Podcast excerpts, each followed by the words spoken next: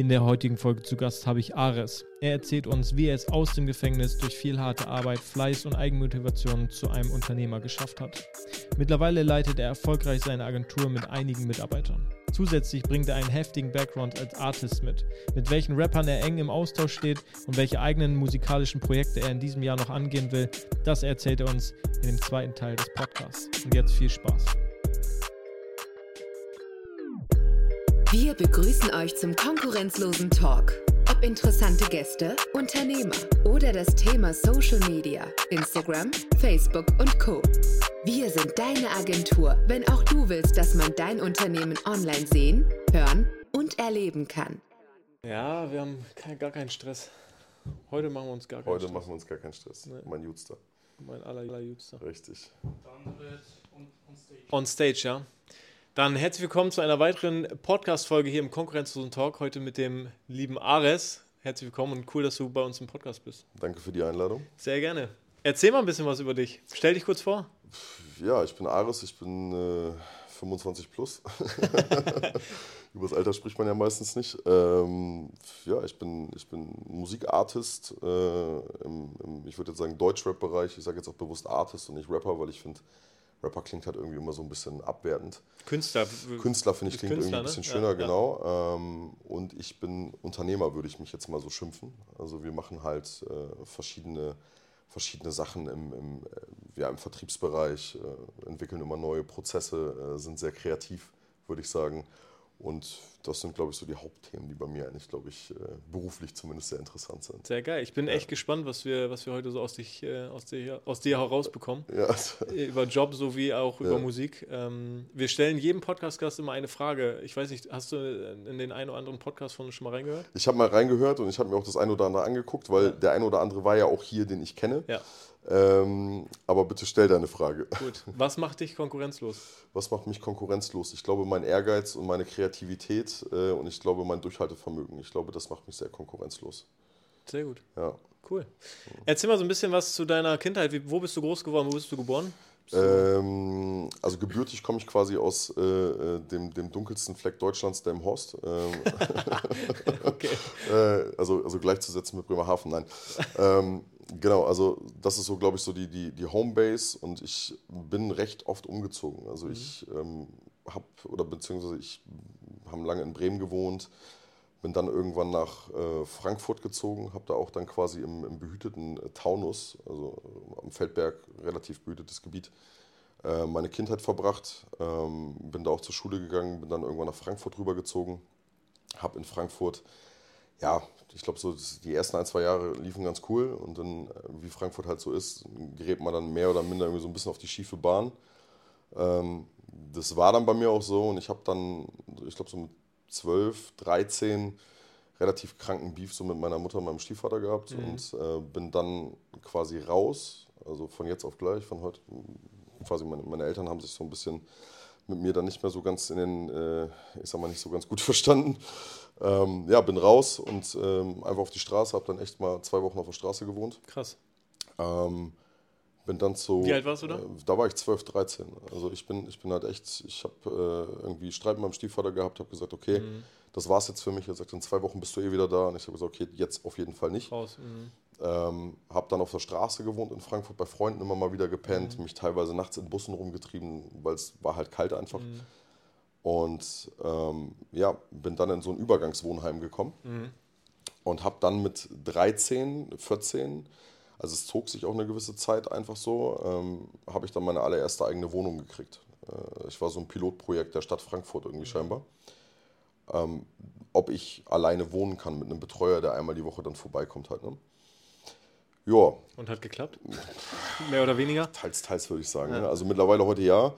Äh, früher dann eher nein. Also ich äh, habe halt einfach einen komplett falschen Freundeskreis gehabt. Mhm. Die ganzen Menschen um mich herum taten mir halt nicht gut, aber wenn man jung ist, ist man halt auch äh, manipulierbar und einfach, ja, man sieht vielleicht viele Sachen einfach anders. Ne? Also wenn Voll. dich jemand mhm. mit Geld irgendwie lockt, so, dann denkst du halt, okay, das ist jetzt genau das, was ja. du brauchst. Ne? Ähm, naja, und dann bin ich äh, von dort ins, ins Frankfurter Gallusviertel gezogen, äh, habe dann da eine Zeit lang gewohnt, aber auch super ranzige Wohnungen. Also das ist auch so einer der, der ich glaube, prägendsten Momente, die ich noch in meinem Kopf habe. Du kommst in eine, in eine Wohnung rein, wo du vier Räume hast und jeder Raum wird separat zugemacht. Mhm. Und du hast äh, wie in, in so einer Gefängniszelle quasi dein Waschbecken in deinem Raum und mhm. die Dusche musst du mit 1 Euro pro Minute befüllen, damit du quasi warm Wasser hast. Ne? Mhm. Ne? Also ganz wild. Ähm, ja, dann bin ich irgendwann so auf die schiefe Bahn geraten, dass ich halt echt viel, viel Mist gemacht habe. Und habe dann irgendwann auch meine Rechnung dafür gekriegt. Mhm. Ähm, haben dann quasi, also ich wurde dann quasi angeklagt damals. Äh, ich, war, ich war 16. Darf ich fragen, was du gemacht hast? Ja, äh, damals räuberische Erpressung mhm. äh, mit vorgetäuschter Geiselnahme. Es mhm. klingt, klingt ein bisschen hart so jetzt. Ähm, es war alles abgesprochen, es war alles ein abgekartetes Spiel. Also mhm. wir haben halt komplett, äh, wir haben eine Tankstelle überfallen, ne? also blöd mhm. gesagt haben halt jemanden reingeschickt, ein Mädel, die zu uns gehörte und äh, ah, okay.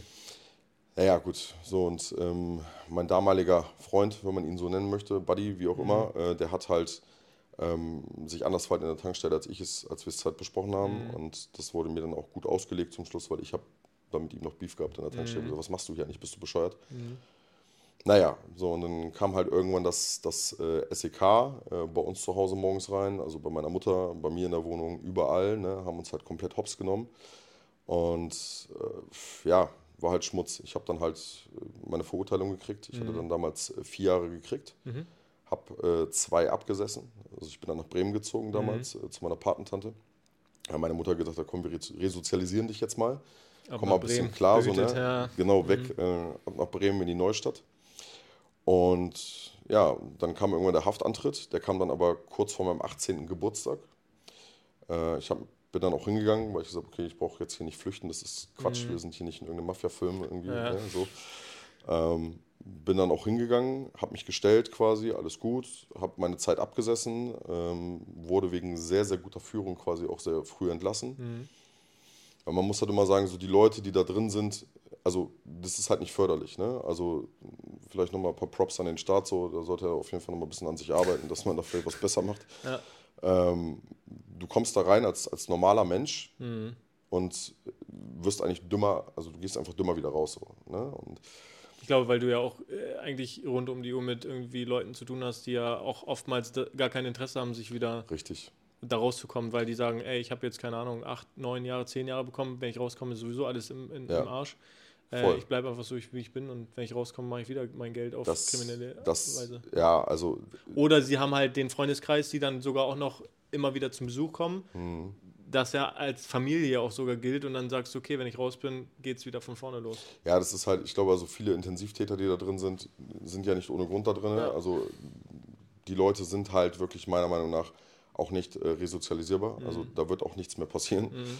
Ähm, fängt bei der Artikulation an, äh, geht hin drüber, wie sie sich einfach verhalten. Das passt einfach nicht. Aber wenn du da drinnen bist, das allererste Mal und äh, du musst dich komplett nackt ausziehen vor fünf Wärtern, die um dich rumstehen und stehst auf einem Spiegel und bist halt ein, ein junger Heranwachsender, also von 17,5 Jahren, dann ist das halt schon ungeil. Und dann feierst du deinen 18. Geburtstag da drinnen und ähm, ja, ich bin dann irgendwann in den offenen Vollzug gekommen also erst in den halboffenen, dann in den offenen Vollzug. Und das heißt, du durftest tagsüber raus? Ja, ja, genau. Ich durfte okay. dann tagsüber raus. Äh, Hat es jetzt vielleicht nicht unbedingt besser gemacht. Ich habe dann parallel dazu halt so eine, so eine Ausbildung zum Friseur gemacht. Hm, äh, also Friseur- und Kosmetikausbildung. Okay. Mhm. Äh, habe ein Jahr lang das Ganze durchgezogen, habe dann aber für mich gemerkt, das ist einfach nicht mein Job mhm. so. Mm, und bin dann irgendwann danach nach Hamburg gegangen und habe dann äh, eine lange Zeit in Hamburg gewohnt ähm, ja, habe dann äh, da eine Ausbildung gemacht zum Bürokommunikationskaufmann, mhm. habe nebenbei an der Tür gearbeitet. Also parallel, habe noch dann nebenbei noch parallel äh, im Callcenter gearbeitet. Also ich habe drei Jobs gehabt. Das Schon der Hassel quasi, ja, ja, da ging es los. Mhm. Weil ich gemerkt habe für mich, okay, irgendwas hat sich da verändert im Gefängnis, irgendwas musst du da jetzt in deinem Leben auch machen, ne? Mhm. irgendwas musst du umändern. Ähm, ja, Thema Musik hat mich irgendwie immer begleitet. Also es war immer so, dass ich dieses, dieses, äh, diesen Rhythmus im Blut hatte, wenn man das so, mhm. so nennen möchte. Es war immer prägnant in meinem Leben. Ähm, und habe dann bin dann ein Jahr nach Mallorca gegangen, während ich in Hamburg gewohnt habe. Ich, äh, ich, hatte die Schnapsidee, weil ich mir gedacht habe, okay, äh, also im Internet gab es halt so eine, so eine Annonce. äh, es werden PR-Mitarbeiter gesucht mhm. für den mhm. Megapark. Okay, ah, ja. geil. Äh, ja, so So, also ich rate da jedem von ab, aber ähm, war auf jeden Fall eine wilde, wilde Erfahrung. Wilde Zeit, so. würde ich sagen, ja. ja. ein Jahr Malle. Ja, das, das, mhm. das war halt, äh, es war cool. Das war heißt, du warst Promoter? Ich war auf der Straße und hast genau. Flyer verteilt und gesagt, hey, heute Abend Party, ja, Megapark. Okay. So und ja. ganz wilde Zeiten. Also du musst halt um 12, von 12 bis 16 Uhr läufst du da von A nach B, du darfst halt nie ruhig stehen bleiben, du musst alle anquatschen, die da mhm. rumlaufen. Mhm. War für mich jetzt nicht so das Problem, weil ich bin schon ein recht kommunikativer, kommunikativer, kommunikativer Typ. Ja. So, blub. Ähm, aber das ist halt auch Druck, den du da irgendwie hast. Ne? Mhm. Also du darfst zum Beispiel, wenn du im Megapark arbeitest, du darfst nicht ins Oberbayern, du darfst nicht in andere Lokalitäten, mhm. du darfst nur quasi in dieses eine Etablissement. Ne? Mhm. Dann haben die Leute, die da arbeiten, alle kein Geld. Die sind chronisch alle pleite. Ich dachte, okay, gut, das ist ja alles ganz, ganz toll. Du siehst es im Internet, du fliegst in die Sonne, du wohnst auf Mallorca, mhm. äh, wohnst am Ballermann, äh, kannst irgendwie arbeiten und feiern gehen.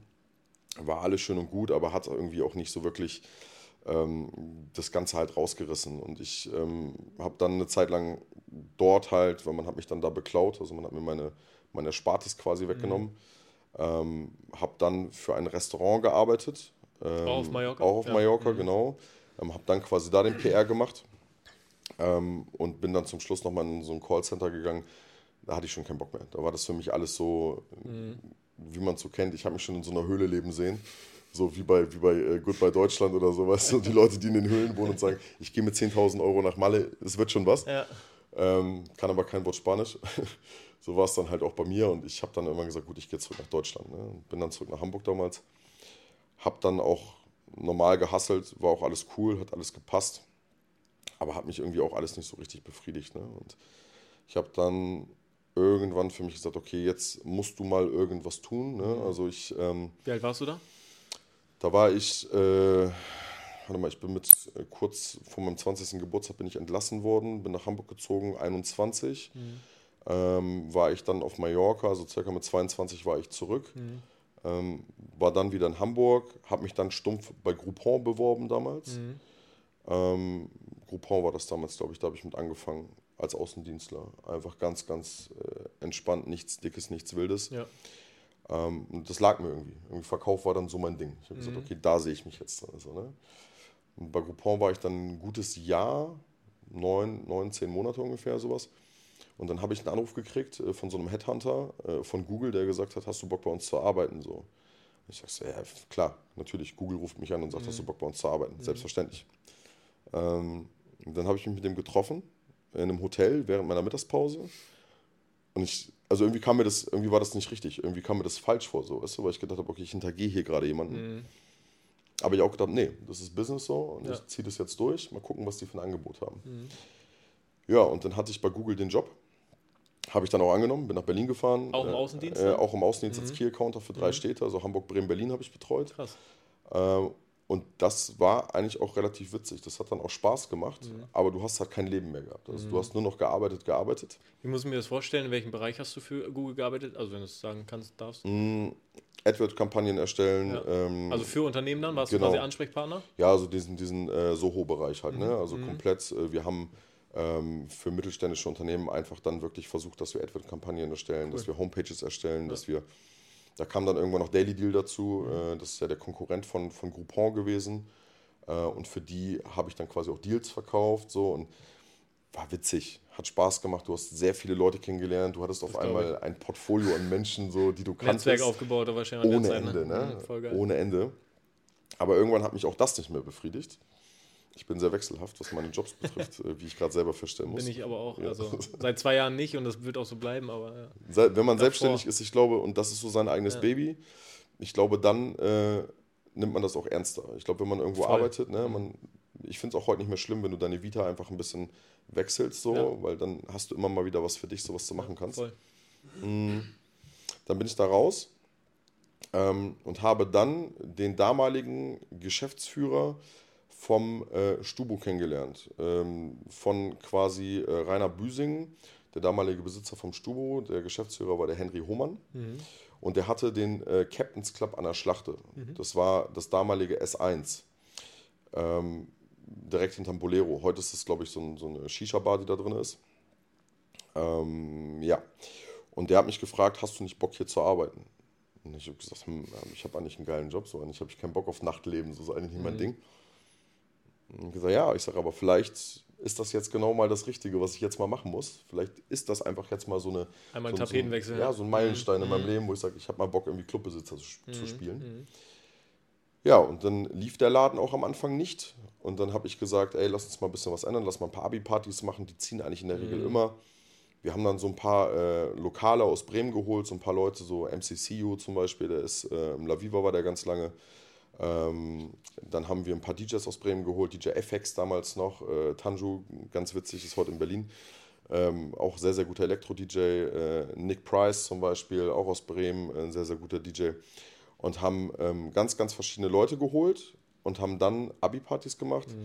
Haben dann Fetischpartys wurden dann eingebucht, also von so SM-Bondage-Menschen, äh, die sich da fesseln und da irgendwelche äh, Kreuze in die Bude hängen und da Leute. Und Leute von der Decke abhängen. Ganz wild. Also äh, ich durfte selber nicht den eigenen Laden betreten, weil ich nicht so gekleidet war. Aber ich hatte oben überall Kameras, weil das Büro war direkt oben drüber. Und dann kam, ich weiß ich heute noch, kam ein, eine Frau rein, die hat drei Männer an der Leine gehabt und die Männer mussten rein kriechen. Und ich habe gedacht, was geht hier ab? So, was, was ist hier gerade los? So, weißt du? Gibt, jeder hat. ein- Weird. Ja, es gibt für alle irgendwie. Jeder, jeder Deckel findet seinen Topf. Ja, Ja, ja. so in etwa, richtig. Ähm, ja, Aber äh, ist ja oft so, dass solche Branchen oder sehr spezielle Dinge auch Geld bringen. Ne? Das ist so, so Das- Partys, das ist so. wir haben, wir haben die, die Räumlichkeiten vermietet, wir haben selber Partys gemacht, Ja. aber du hast halt keinen Rhythmus mehr gehabt. Ne? Also du warst halt unter der Woche nur am Einkaufen. Äh, du hast am Wochenende dann von Donnerstags, Freitags, Samstags deine Partys geschmissen. Wenn andere Leute, keine Ahnung, frei hatten, warst du am Pennen irgendwie. Es war, der Rhythmus war komplett durcheinander. Auch Alkoholkonsumtechnisch war das nicht wenig. Wenn du Glaub in der ich. Gastronomie bist, äh, hängen halt irgendwie alle am Hahn, also Ja. irgendwie ganz wild. Ähm, ja, und ich, ich bin dann irgendwann da raus. Ich habe da irgendwann keinen Nerv mehr zu gehabt. Also irgendwann ging das nicht mehr. Und danach habe ich dann eine Zeit lang erstmal fast gar nichts gemacht. Also ich habe dann echt fast von so Ersparnissen gelebt. Ich habe gesagt, ich habe gerade keinen Bock zu arbeiten. Ähm, bin dann nochmal nach Hamburg gegangen und habe dann äh, witzigerweise auf der Reeperbahn äh, äh, in der Paul-Rosen-Straße, weiß ich noch, mit einem, mit einem damaligen Freund in der WG gewohnt. Und äh, habe dann so mal hier, mal da gearbeitet, jetzt nichts nichts Relevantes, weil ich für mich sage, ich muss mich erstmal irgendwie finden. Ja. Irgendwie finde ich mich gerade nicht. Ja, und äh, dann bin ich, ähm, dann bin ich irgendwann zurück nach Bremen, genau, richtig. Alle Wege führen zurück nach Bremen. Alle Wege führen zurück nach Bremen, richtig. Ähm, habe dann bei Telcoland angefangen zu arbeiten. Das ist ein Apple Premium Reseller, war das damals, im Weserpark. Äh, das habe ich ein Jahr lang gemacht. Habe den Laden quasi mit aufgebaut und habe aber auch dann wieder gemerkt, die Befriedigung ist nicht da. Ganz wild. Ähm, und habe dann mich selbstständig gemacht mit einer Fahrzeugfolierung. Ich habe dann Autos foliert. Krass. Jeder hat gesagt, lass es sein, Ja. es, äh, mach es nicht. Ähm, du kannst es doch gar nicht, du hast es doch nicht gelernt, du bist doch kein, kein Werbereklametechniker. Ich sage, nö, aber ich habe das bei YouTube gesehen und das wird schon passen. Ja. Das erste Auto, was ich gemacht habe, hat vielleicht nicht so gepasst, aber ich habe mich halt rangetastet Ja. und habe dann ähm, versucht, einfach aus wenig viel zu machen. Habe quasi also so eine kleine Scheune äh, bei Bassum angemietet. Ganz dreckig, nicht schön. Habe dann parallel dazu einen, einen Autoclub gegründet. Äh, Northwest Cars hieß es damals. Mhm. Da waren dann so 3800 Leute in kürzester Zeit bei Facebook in dieser Gruppe drin. Facebook-Gruppe, ja. ja. Ganz wild. Wilde Zeiten noch, ja. Ganz verrückt. Und ähm, wir haben dann diese Aufkleber gemacht, so Northwest Cars Mhm. Aufkleber. Und mit diesen Aufklebern war es dann halt einfach so, jeder, der diesen Aufkleber hatte, ähm, der wusste, okay, das ist eine Zusammengehörigkeit. Wenn die Leute sich, die treffen sich ja dann an ihren Waschparks und Mhm. Ja, äh, sitzen da mit ihren Klappstühlen und ihren E-Shishas in einem Kreis und freuen sich sich. Felgen an und Genau. ey, geil, neue Auspuffanlage. Ja, ja, richtig. Es, wird, es wird philosophiert über irgendwelche Tuning-Teile. Ist nicht meine Welt. Ähm, aber ich war da irgendwie mit drin. Irgendwie, weiß ich auch nicht. So. Naja, und dann war mir die Halle aber zu klein. Dann habe ich eine größere Halle genommen und da haben wir dann alles mit angeboten. Da haben wir dann äh, Autolackierteile mitgemacht, Felgen lackiert. Ich habe mir dann verschiedene Leute gesucht, die dann für mich arbeiten. Ah, okay, also da schon nicht selber machen, Genau. sondern ich hole mir die Experten ins Haus. Genau, Ja, ja, ich habe mir okay. Mhm. die Subis geholt, so. die waren dann aber auch bei mir, haben mit mir gearbeitet, Autoaufbereitung, also komplett einmal Mhm. das ganze Ding. Ähm, ja, und das war dann auch ganz cool, bis dann äh, der eine, der die Autoaufbereitung gemacht hat, den ich so ein bisschen als Partner gesehen habe, der ist dann nach Dänemark ausgewandert. Mhm. Und ich habe gesagt, was machst du jetzt? Machst du halt weiter mit Fahrzeugfolierung und bin dann in den Schuppen 1 nach Bremen gezogen mit der mhm. Firma. Ähm, war das Beste, was mir passieren konnte, weil Schuppen 1 natürlich prädestiniert für Fahrzeuge, alles was im Oldtimer-Sportwagenbereich ist, ja. ist da halt vertreten. Habe dann auch sehr gute Kunden gekriegt, habe dann viele Werbetechnikkunden gekriegt, habe gedacht, cool, das ist super. Mhm. Und dann fing das bei mir an, dass ich dann das einschneidende Erlebnis hatte. So. Also dann war so, ich glaube, meine, meine Wende bei mir. Ähm, ich habe dann äh, einen Kunden gehabt, äh, den Timur Budak. Der hat äh, die Brand 94 Iceman damals ins Leben gerufen. Mhm. Der hat sehr, sehr gesundes, cleanes Speiseeis gemacht. Und im, zum Winter hin ist es halt immer so, dass du in der Fahrzeugfolierung sowieso nicht viel zu tun hast. Mhm. Die Leute haben Sommerautos und äh, ja, ja, die sind dann irgendwo in der Garage und genau, werden nicht angerührt. Ja. Saisonkennzeichen mhm. und was weiß ich nicht was. Ähm, auf jeden Fall ähm, habe ich zu ihm gesagt: Mensch, wie läuft es denn so bei dir? Deine Brand, wie passt das alles? Bist ja jetzt seit drei Jahren auf dem Markt. Ja, die Bank würde ähm, die Kreditlinie streichen, wenn ich jetzt nicht halt ein bisschen Umsatz mache. Ich sage: Okay, wie viel Umsatz brauchst du denn? ja, also äh, so 1000, 1500, so in zwei Wochen wäre schon gut, dann wird die Bank zumindest sehen, okay, da passiert was. Mhm. Okay, cool. Sag, vielleicht mache ich mal ein bisschen Vertrieb für dich. So, ich habe gerade Zeit, vielleicht fahre ich einfach mal zwei Wochen für dich raus. Mhm. Dann bin ich für ihn rausgefahren und so nach zwei Wochen habe ich zu ihm gesagt, Bro, also diese 1,5, das war halt nicht drin. So, es ist echt hartes Business. So. Ich hatte keine Ahnung von Speiseis. ich hatte keine Ahnung davon, was Edeka und Rewe eigentlich so mit Einkäufern, wie das mhm. läuft. Ich habe gesagt, aber die 3500 Euro habe ich gemacht. Und dann guckt er mich an und sagt, wie bitte? Ich sage, ja, Digi, ich habe halt irgendwie jetzt gehasselt und habe mich da irgendwie reingezwungen. Mhm. Den Monat drauf habe ich den Umsatz verdoppelt, da war ich dann bei 8000 Euro, mhm. also ein bisschen mehr als verdoppelt. Und im Dezember bei 10, 12 Arbeitstagen, weil der Dezember ist immer ein halber Monat im LEH, ähm, habe ich dann, ich glaube, was waren wir da? Ich glaube, bei 17.000, 18.000 Euro Umsatz oder sowas, also richtig Gas gegeben. Ja, und dann hat er mich dann gefragt, willst du nicht fest für mich arbeiten? Ich sage, ja, ich sag, ich habe eigentlich meine laufende Firma, ich weiß nicht, warum nicht. Mhm. Ne? Aber ich habe ein paar Anforderungen.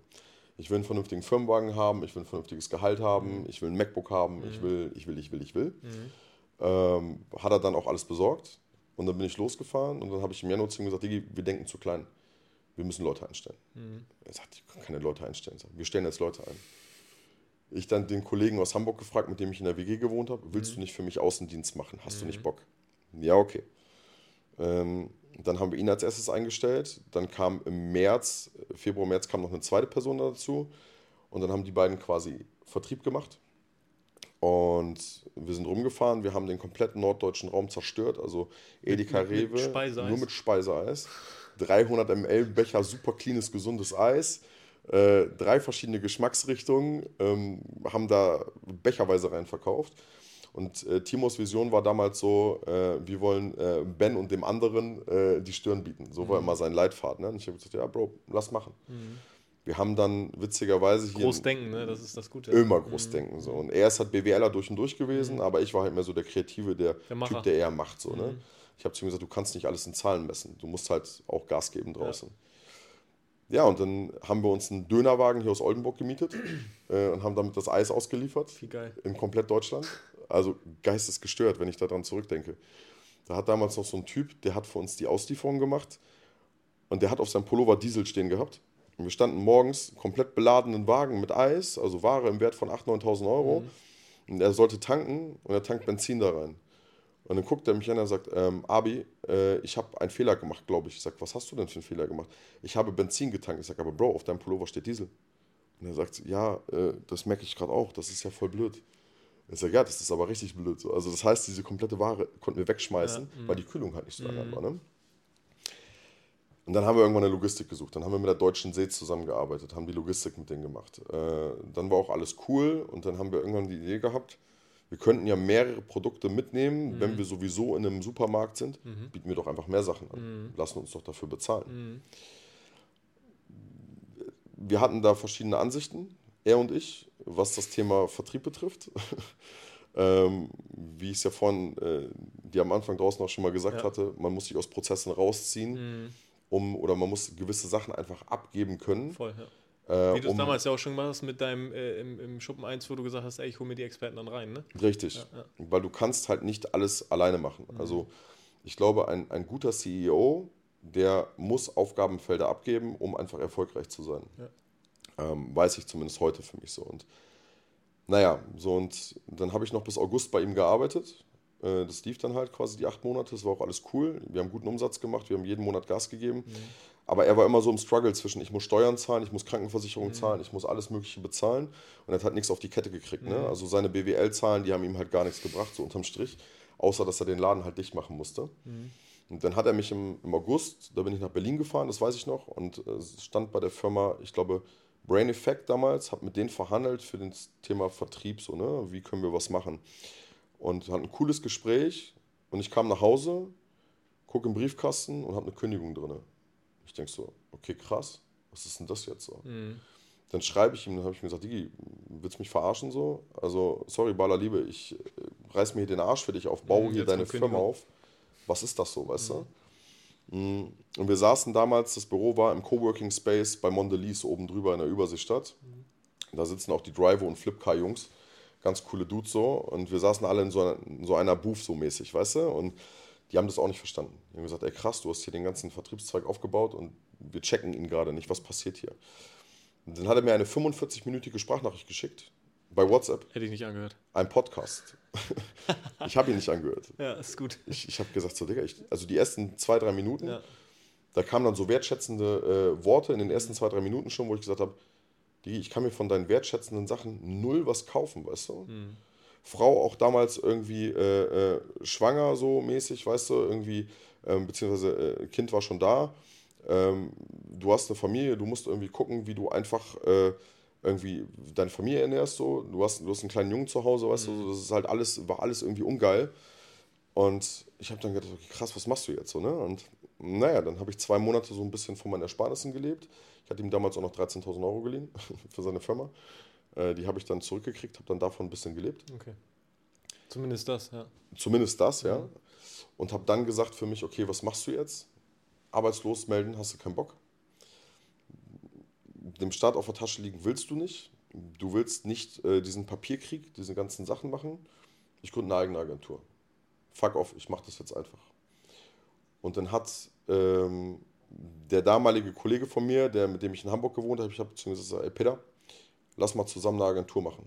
GBR, scheißegal. Er sagt, ah, risikoreicher Typ mhm. war er nicht. Immer Skepsis, der war immer sehr paranoid mhm. in einem.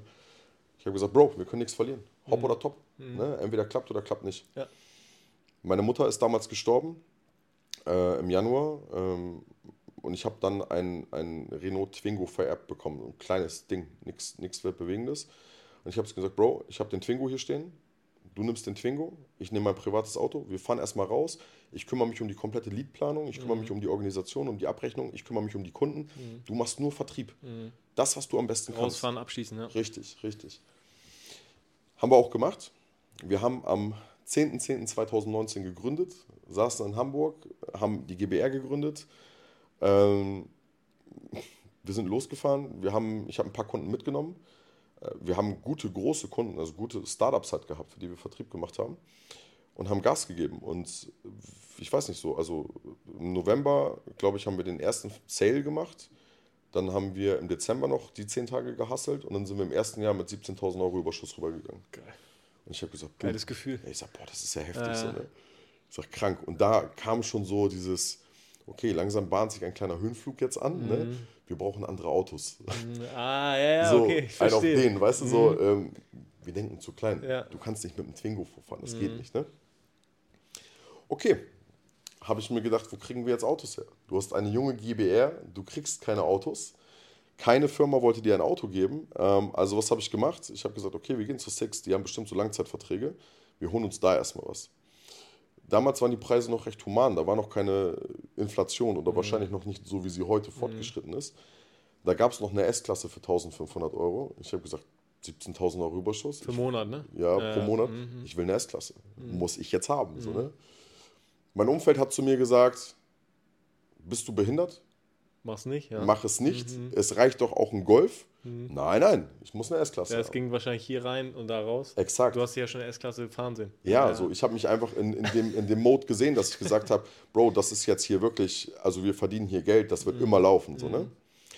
Das war zwei, Anfang 2020. Ähm, und dann habe ich gesagt, okay, er hat, einen, er hat einen Audi A6 gehabt, ich habe da eine S-Klasse gehabt und dann hat er gesagt so, ja, irgendwie sind wir mit unserem Gebiet so ein bisschen durch und so. Ich sage, ey, du hast vollkommen recht. Das war der beste Ansatz. Wir müssen Menschen einstellen. Mhm. Er sagt, nee, das meinte ich so gar nicht. Ich sage, doch, doch. Ich sage, wir müssen jetzt Menschen einstellen. Bist du beknackt? Alles klar. Ähm, jeder, der im Außendienst oder im Vertrieb ist, guckt sich entweder Wolf of Wall Street an mhm. oder hat halt schon mal was von Mehmet Göker gehört. So. Mhm. Äh, oder die Bremer halt von Sven Fließert. So. Und ähm, ja, so, ich, ich habe dann halt gesagt, so für mich, ja, was die können, kann ich auch, ist gar kein Ding. Also bin ich nach Hamburg ins East Hotel. Im East gibt es einen eigenen Kinosaal. Mhm. Der hat Platz für 50 Leute oder so, keine Ahnung. Mhm. Wir haben äh, Bewerbungen rausgehauen. Wir haben, äh, nee, anfänglich haben wir erstmal zwei, drei Leute eingestellt. Dann war das so im März. Dann haben wir Bewerbungen rausgehauen und binnen zwei Wochen hatten wir 550 Bewerber auf unsere Stelle. Und ich habe gesagt so, okay, wie soll ich die jetzt alle sichten? Nach welchen Kriterien soll ich da jetzt gehen? Also haben wir die Bewerbung am Ende auch nur noch überflogen haben gesagt, okay, der könnte optisch bei uns ins Bild reinpassen, mhm. ist ein cooler Dude, äh, kann sich vernünftig anziehen. Wir wollen nicht den 0815-Vertreter, wir wollen tätowierte Leute haben, wir wollen junge Leute mhm. haben, wir wollen Leute haben, die zu der Brand passen. Mhm. Ähm, und dann haben wir 125 Leute eingeladen zu einem Assessment Center. Ich habe noch nie ein Assessment Center gemacht, muss ich dazu mhm. sagen. Hat man mir aber nicht angemerkt. Dann habe ich, äh, größtenwahnsinnig wie ich ja damals war, habe ich ein Plakat drucken lassen, dreimal drei Meter, so ein Roll-Up, äh, mit dieser Szene von Wolf of Wall Street ähm, wo die in dieser Garage sitzen mhm. und er flüstert dann und sagt so, ja, und wie finden Sie das? Und ne, mhm. komm, machen wir einen Abschluss. Mhm. Da gab es ja diese eine Szene. Ich habe meinen Kopf auf Leonardo DiCaprios Kopf einsetzen lassen von einem Mediengestalter, habe Peters Kopf von jemandem, diesem, diesem äh, Kollegen da ja. quasi einsetzen lassen und habe dann noch zwei, drei andere Roll-Ups gemacht und dann habe ich das Ding auf die Bühne gestellt, habe alle Produkte davor ausgebreitet und dann haben wir eine Woche lang jeden Tag Assessment Center gemacht. Mhm. Und am Ende der Woche haben wir uns entschieden, wer bei uns arbeitet. Ich habe das Ding so groß aufgefahren. Wir okay. hatten am Ende Kosten von, ich glaube, 18.000 Euro nur für diese eine Woche Assessment Center, weil es mussten ja auch alle Leute dann in dem Hotel pennen. Ja, safe. Ähm, dann haben wir uns entschieden nach einer Woche, haben die Leute dann eingeladen, nochmal, haben die Leute dann nochmal eine Woche bei uns im Hotel pennen lassen, auch im East, mhm. äh, und haben dann ähm, ja, Schulungen gemacht. Und ich stand da auf der Bühne und dachte, ich erkläre Ihnen jetzt was vom Vertrieb. Ich dachte, ich habe hab keine Ahnung, was ich eigentlich erzähle, aber wird schon passen. Und ich war gut. Ich habe das, hab das glaube ich, ganz gut gemacht. Aber der Größenwahnsinn war schon auf jeden Fall sehr fortgeschritten. Naja.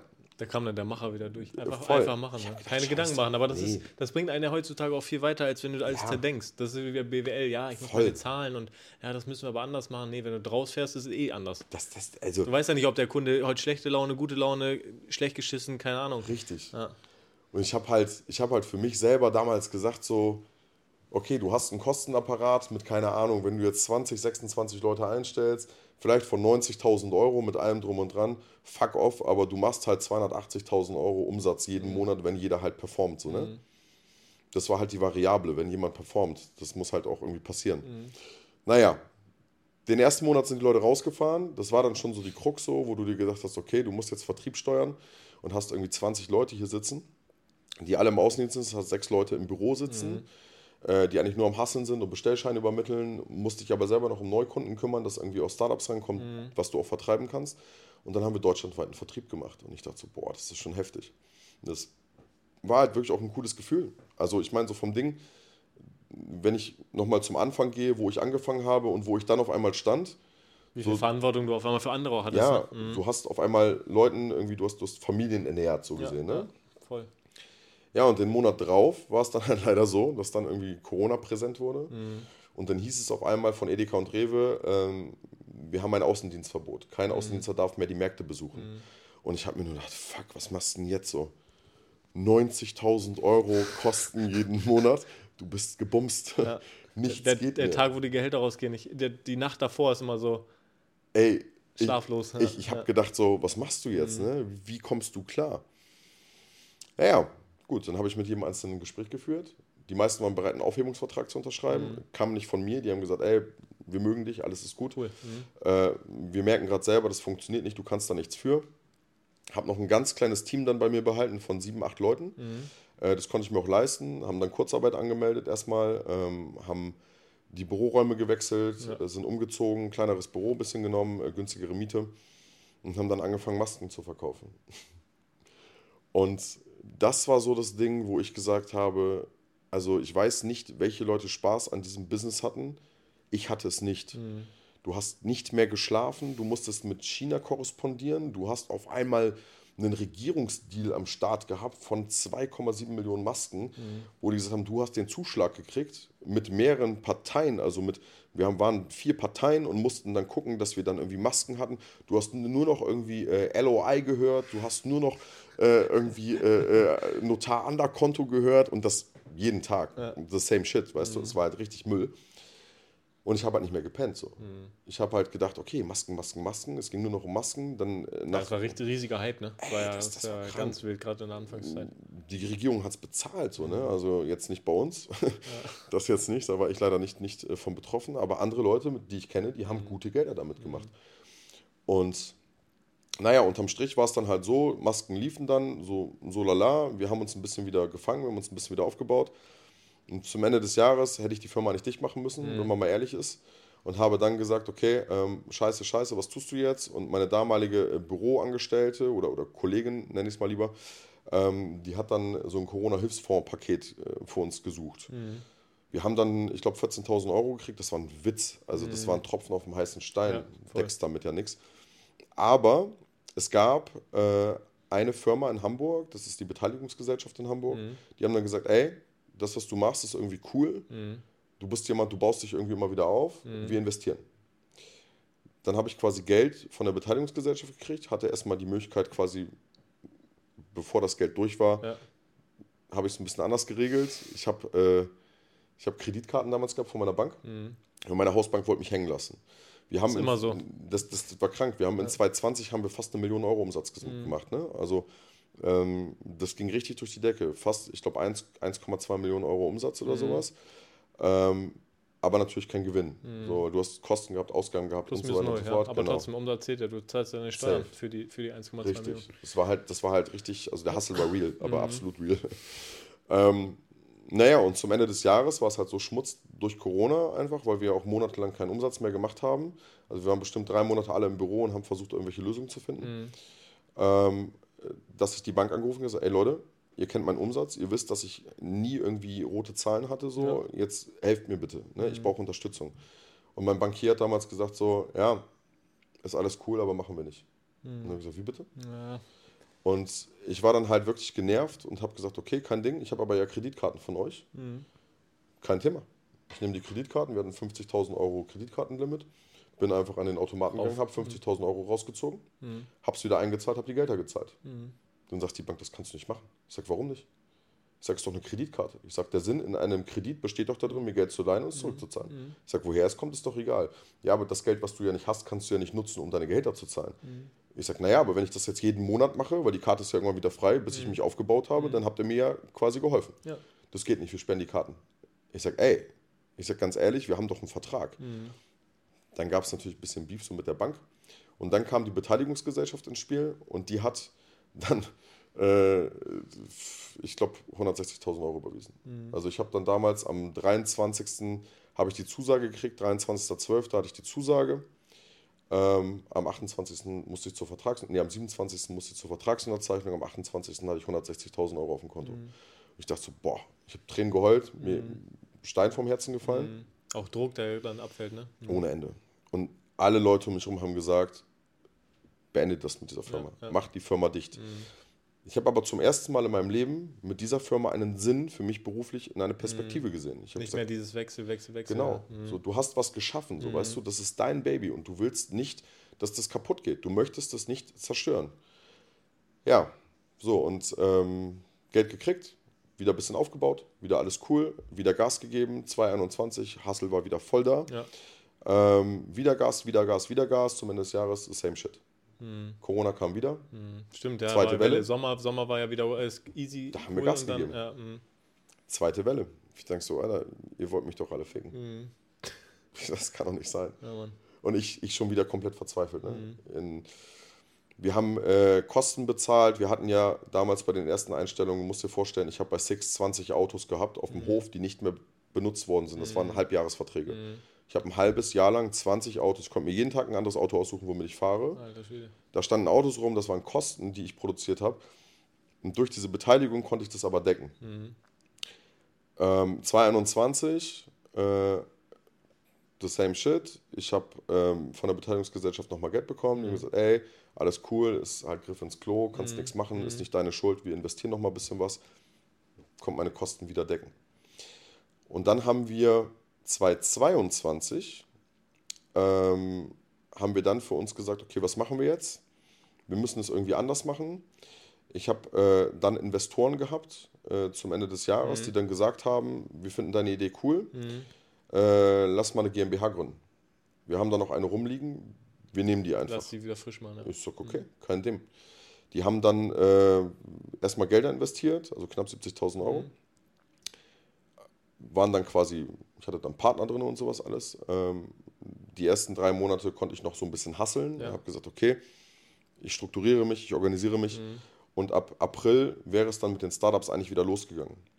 Das Ding ist, was halt keiner wusste, dass ja nicht nur bei mir sich die Situation finanziell geändert hat durch Corona, sondern bei den Startups eben halt auch. auch ja. Mein Geschäftsmodell war halt damals so, du wirst pro angefahrenen Markt bezahlt. Mhm. Also das heißt, worst case, du kriegst einen Zehner pro Anfahrt, mhm. ein Außendienstler macht seine 200 Anfahrten, 2000 mhm. Euro Fixum. Mhm. Vorteil ist gewesen, du hast keinen eigenen Mitarbeiter auf deiner Payroll, mhm. du hast keine Autos, du hast nichts mhm. auf deiner Payroll und gibst den Vertrieb komplett an mich ab kriegst ein Reporting, kriegst deine Bestellung übermittelt und so weiter und so fort.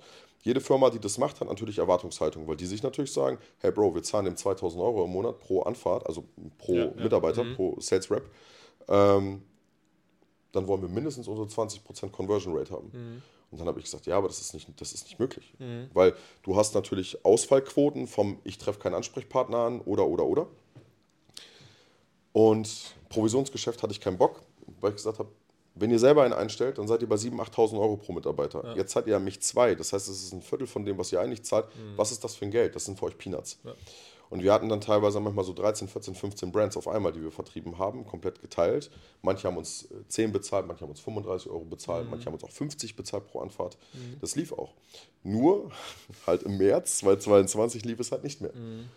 Die haben gesagt, ähm, wir haben kein Geld mehr, wir können uns das alles nicht mehr leisten, das ist, äh, haut nicht hin, ja. wir können nur noch Provisionsgeschäft machen. Ich habe mhm. gesagt, Provisionsgeschäft mache ich nicht. Meine damaligen Partner haben gesagt, wir machen jetzt was anderes, wir verkaufen jetzt E-Shishas. Mhm. Ich sage, ja, na klar, habe ich auch viel Ahnung von. Ja, Bro, ist der Hype ist da. So, ja. ne? Ich sage, okay. Also wie mit Masken. Genau. Mhm. Und ich hatte aber, ähm, komme ich dann gleich mal auf diese musikalische Perspektive zurück. Wir haben damals für Bossa zum Beispiel den Haramburg-Wodka verkauft. Mhm. Sehr, sehr gut. Innerhalb der ersten zwei Monate sehr, sehr viel verkauft. Ähm, wir haben für Knossi Alge verkauft. Wir haben äh, für Haftbefehl Hafti verkauft. Wir haben ähm, eigentlich für die halbe Deutschrap-Szene irgendwelche Produkte verkauft. Ne? Okay. Mhm. Mm, sind auch mit Universal sehr gut im Austausch gewesen, was die Produkte betraf. Mhm. So, ne? Und ähm, das lief. Es war cool. Aber diese ganzen Brands zahlen halt nichts Festes, die zahlen ja. alle nur eine Provision. Mhm. Selbst ein Universal zahlt dir halt eine Provi. So, ne? ja. Naja, und dann April 2022, ich habe gesagt, so, okay, wir machen jetzt E-Zigaretten, ist kein Ding. Das lief so gut, dass ich gesagt habe, scheiße, das hätte man früher gemacht. Wir haben Stimmt, angefangen. Der Vape-Hype war ja eigentlich schon voll. seit seit Corona irgendwie, ne? Oder mhm. seit, ja, so, ich glaube, erste Welle Corona, dann war ja irgendwie so äh, Vape-Hype, stimmt da. Ja, die, die fingen dann alle an. Elf Bars, glaube ich, ne? Elf Bar war ja, der, der, war erste, größte. So der, der Vorreiter, ja, so, ja. Ähm, geschmacklich kann man sich drüber streiten, so. Ich, ich glaube, mittlerweile habe ich äh, so ziemlich jede Vape auf dem Markt durch, also mhm. alle ausprobiert und alle getestet, die so da sind. Und ich muss ganz ehrlich sagen, Elfbar ist der Hype da. Die haben ja dann auch diesen, diesen künstlichen Hype erzeugt mit äh, gefälschte Ware. Ja. Ähm, ich kann das jetzt nicht belegen, aber also ich bin sicher, das war einfach eine sehr, sehr gute Marketingkampagne. Mhm. Äh, macht dich halt interessanter, als du bist. Ja. So, und äh, ja, wir haben eine andere Sorte gehabt. Wir haben, wir haben äh, die Firma Export gehabt, so. die haben wir sehr, sehr stark vertrieben, haben die überall in den Norden reinverkauft, an jede Tankstelle. Ich habe keine Supermärkte mehr benutzt. Mhm. Ich habe dann gesagt, ich benutze jetzt den Tankstellenmarkt und ja. gehe damit einfach steil. Und es lief halt so gut, dass wir gesagt haben, okay, alles cool. Ähm, wir nehmen noch eine weitere Marke auf und, und, und. Und mittlerweile sind wir jetzt so, dass wir Jizzes-Pfeifen verkaufen, Haftbefehl-Pfeifen, Elfbar verkaufen, Export verkaufen, äh, Shandys aus Hamburg, sind, sind gute Buddies von mir. Mhm. Äh, die bringen jetzt auch mit einer, mit einer anderen Künstlerin, bringen die was raus. Ähm, wir haben 030 Tabacco aus Berlin, die machen äh, für Kapi, Kolle und äh, Kollega zum Beispiel den Tabak, bringen jetzt auch mhm. Vapes raus. Ähm, also wir haben mehrere Vape-Anbieter. Ähm, wir haben äh, Pure Rice mit am Start, das sind so Aktivkohlefilter für den ganzen äh, Kiff-Bereich. Mhm. Äh, wir haben HHC-Vapes. Auch wichtiger Markt, ja. Ja, ey, es ist naja, also voll, voll, voll, voll wichtig. Äh, Gerade wenn es legalisiert wird. So, ne? ich mein, dann geht es sowieso nochmal durch die Decke. Ja, das wird ja dann auch interessant ja. für dich, businesstechnisch, glaube ich. Absolut. Also, ja, kann, ich, kann ich Gras legal verticken. So. ähm, nee, natürlich nicht. Ähm, aber wir haben HHC, ist legal. Mhm. Äh, gleicher Effekt wie bei, wie bei THC. Gibt es halt auch Vapes. Ähm, ja, so und wir haben Duftbäume. Ich habe mich auf den Duftbaummarkt spezialisiert. Wir, äh, du kennst ja bestimmt diese Hasbulla-Duftbäume. Ja, klar. Die kommen von uns. Echt? Ja. Äh, wir haben äh, eigentlich jeden Duftbaum mit irgendeinem Motiv, den du kennst, außer Wunderbaum, ist aus unserer Schmiede. Ja. Ich habe einen Partner, mit dem ich das zusammen mache. Das ist auch der Produzent für die Dinger. Mhm. Wir machen den kompletten Offline-Vertrieb, er den äh, Online-Vertrieb. Ähm, man sieht uns in den Tankstellen mittlerweile. Wir haben dann haben Displays, wir haben äh, krank. Also ich ja. kann dir jedes, ich kann dir mit jedem Motiv, mit jedem Logo einen Duftbaum machen. Äh, ich kann dir alles produzieren, was du möchtest. Und das, das ist halt das Geile, weil das halt sehr individuell ist. Das heißt mhm. also, ich arbeite halt mit verschiedenen Firmen zusammen. Wir haben verschiedene Brandanfragen. Wir sagen, mach uns mal bitte, keine Ahnung, 10.000 Duftbäume. Mhm. Kein Ding. Ähm, wir erschließen gerade neue Märkte, wo wir sagen, okay, da gehen wir jetzt auch noch rein. Und dieses Vape-Thema ist eigentlich eher so Side-Business geworden. Mhm. So, und äh, Cash Cow ist, glaube ich, eigentlich so der Duftbombenmarkt geworden, ja, ja, so, weißt du? Und das äh, hätte ich auch nie gedacht, dass ich mal in irgendeiner Bäume Geld verdienen. Das ist auch, ja, es ist, es ja, aber es ist, ist, ah, ist finde ich, auch ein geiles Produkt, weil, wie du schon sagtest, es ist super austauschbar vom Motiv. Ja. Du kannst ja alles drauf drucken und Richtig. erstellen lassen. Und äh, ich glaube, in der Autoszene sind so Duftbäume sowieso, also Voll. richtig crazy. Jetzt habe ich noch eine, eine, eine, sehr gute Idee gehabt. Ich kann da noch nicht zu sehr drauf eingehen, weil ich, ich denke mal, wenn man zu sehr über Sachen spricht, die jetzt in der Planung sind, dann wird es schwierig. Ja. Aber es gibt ja verschiedene mediale Plattformen, die einfach sehr, sehr stark gerade am Kommen sind. Und ich äh, mir überlegt habe, okay, was kannst du denn machen? Also welchen Werbeträger kannst du denn eigentlich nutzen? Mit wem kannst du Duftbäume mhm. machen, die einfach eine heftige Fanbase haben? So, also Rapper sind cool so, mhm. das ist, äh, funktioniert teilweise bedingt. Nicht jeder Rapper hat die Community oder die Leute, die halt ja, Auto fahren. Ja. Aber es gibt Leute, es gibt Sparten, äh, werde ich dir gerne irgendwann nochmal in Ruhe erzählen, äh, wo man halt wirklich sagen kann, okay, das sind Absatzmärkte und mhm. das funktioniert. Und ähm, das ist so mein, mein Hauptthema, ne? Duftbäume ausbauen. Dann äh, machen wir aus dem Knast zum Duftbaum-Business. Ja, verrückt. Das wird ja der, die Headline für den Podcast. Ver verrückt ja. so, ne? Und äh, ähm, der Knastbruder äh, äh, mit Kernseife äh, zurück in, ins, ins, äh, ins, Leben. Nein, ähm, ja, so und dann, dann haben wir ja so eine Foodtruck-Geschichte zum Beispiel. Mhm. Wir haben letztes Jahr angefangen, waren auf diversen Veranstaltungen und Festivals, haben gesagt, okay, warum nicht auch offline quasi ähm, Vapes verkaufen? Ja. Äh, und das Angebot war, kauf eine Vape und du kriegst halt Free Shots umsonst bei uns mhm. am Stand. So, ne?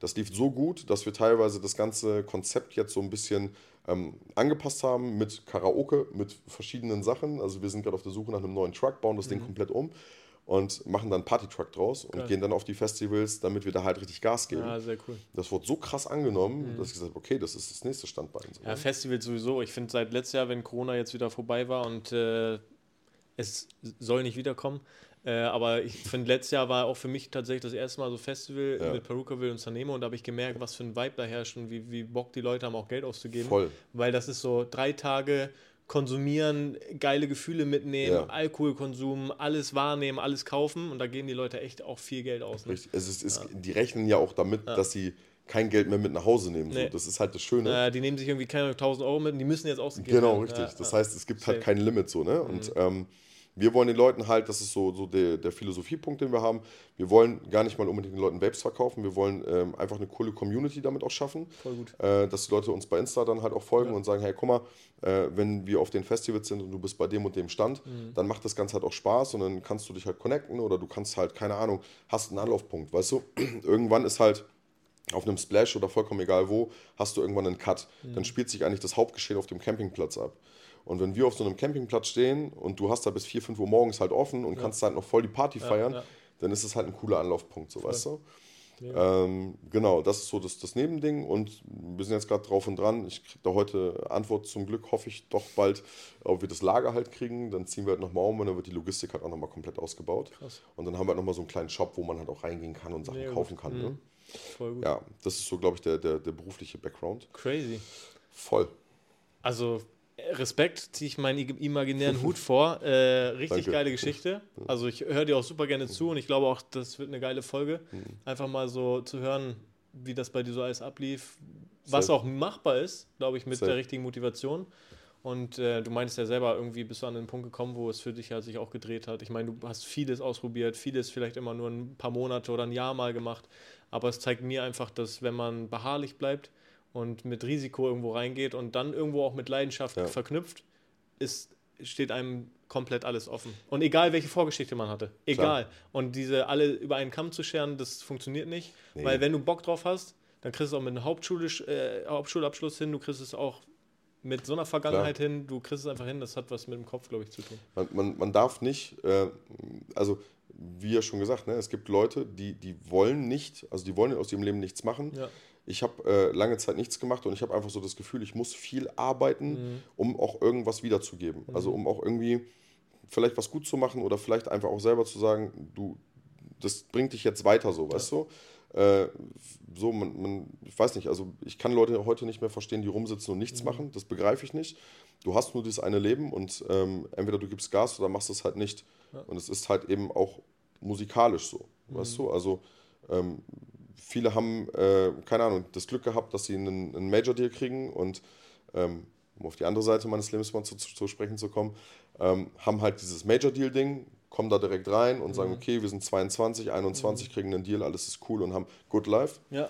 Ähm, viele andere Leute haben das halt eben nicht, diesen, diesen Vorteil so, ja. weißt du, und äh, ich mache jetzt mittlerweile, ich glaube so seit ja, knapp drei Jahren Musik ähm, ist für den einen oder anderen nicht lang, aber ich mache das so mit Leidenschaft. Ich, ich habe da Bock drauf und ich habe in diesen drei Jahren Leute aus dieser Szene kennengelernt, also von bis, sei es ein Bosser, sei es ein Contra K, mhm. sei, es, äh, sei es ein Luciano, ähm, 187. Ähm, ich kenne relativ viele Leute aus dieser mhm. Szene, ich kenne auch ähm, viele ähm, von den Labels. Mhm. Mm, aber es, es bringt dir teilweise nichts, so weißt du. Und ähm, ich mache das zum Beispiel mit einem Songwriter in, in, in, Frankfurt, bin ich auch ehrlich. Also ich bin textlich, bin ich bin ich, glaube ich, eine Niete. Mhm. So, also wenn ich was schreiben aber, müsste. Aber technisch dann nachher. Ja, so technisch und das Ganze zu representen, ist halt mhm. eine komplett andere Geschichte. Mhm.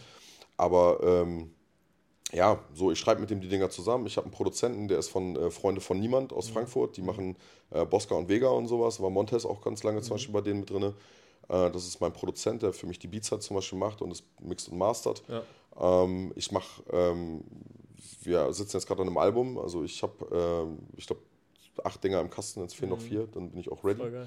Äh, ja, und auch da ist eine krasse Entwicklung. Ne? Also wenn man sich den, den Schmutz mal anhört, den ich am Anfang rausgebracht habe. Ist auch Entwicklung, ja. Hölle. Also wenn, ich habe letztens schon zu meinem Produzenten gesagt, ich sag, Bro, wir sollten vielleicht mal so die alten Sachen vom, von Spotty und so runternehmen. Er sagt, nein, lass das drin. Cool, ja. Du siehst eine mhm. Entwicklung bei dir. Ne? Und ähm, ja, auch da ist zum Beispiel für mich dieses Jahr angedacht, das habe ich für mich jetzt selber beschlossen, mhm. einfach, entweder dieses Jahr klappt was, mhm. musikalisch, dass ich mhm. ein Stück weiterkomme, oder ich werde das halt so ein bisschen an den Nagel hängen und eher so eine Hobbygeschichte daraus ja. machen. Ne? Ähm, ich hätte sogar fast vorgeschlagen, weil ich habe so ein bisschen die, die, äh, die laufende Zeit im Blick. Wir sind ja, fast bei einer Stunde. Ähm, und ich finde den Business Talk ganz geil. Und ich glaube, wenn du Bock drauf hast, das musst du mir jetzt sagen, würde ich tatsächlich über das Musikalische, weil ich glaube, du hast ein krasses Netzwerk auch in die Richtung. Safe. Und viel zu erzählen. Ich glaube, ich fände es geil, mhm. wenn wir einen zweiten Teil draus machen. Auf jeden Fall. Hast du Bock drauf? Ja, sehr, sehr gerne. Dann würde ich nämlich, würde ich, würde ich sagen, wir machen, nennen diesen Podcast Business Talk. Ja. Vielen Dank da erstmal für die ganzen Einblicke, für, sehr, dein, sehr gerne. für deinen Lebenslauf. Und ich glaube, musikalisch gibt es da nämlich noch ein oder andere Themen, die hier äh, den Podcast sprengen. Yes. Und ich äh, würde sagen, äh, wir treffen uns die Tage und ja. Äh, machen eine zweite Folge. Finde ich super. Freue ich mich. Haben die Leute auch was von? Ja, auf jeden Fall. Geil. Sehr, machen sehr cool. wir das so. Erstmal vielen, vielen Dank. Sehr gerne. Äh, für die krasse, äh, krasse Folge richtig gut. Ja, Hat ich, Spaß gemacht. Ich, ich hoffe, der ein oder andere findet äh, Freude daran. Und Motivation auch vielleicht. Ja, ne? ja. also abschließend gesagt, so man, man soll auf jeden Fall immer das machen, worauf man Bock hat. Ja. Also nicht auf andere Leute hören, niemals auf andere Safe. Leute hören ja. und einfach durchziehen. Man hat nichts zu verlieren. Ne? Also auch investmenttechnisch. Mach einfach, Risiko. Zieh durch, mhm. klappt oder klappt nicht so. Und wenn du es nicht ausprobierst, dann wirst du es nicht wissen. So. so dann bist du irgendwann 40, 50 und guckst zurück und denkst so, hätte ich damals mal gemacht, so, weißt du? Ja. Nie stehen bleiben, immer nach vorne gehen. Und damit beenden wir den Podcast. Yes. Vielen, vielen Dank. Dankeschön. Ciao. Ciao, ciao.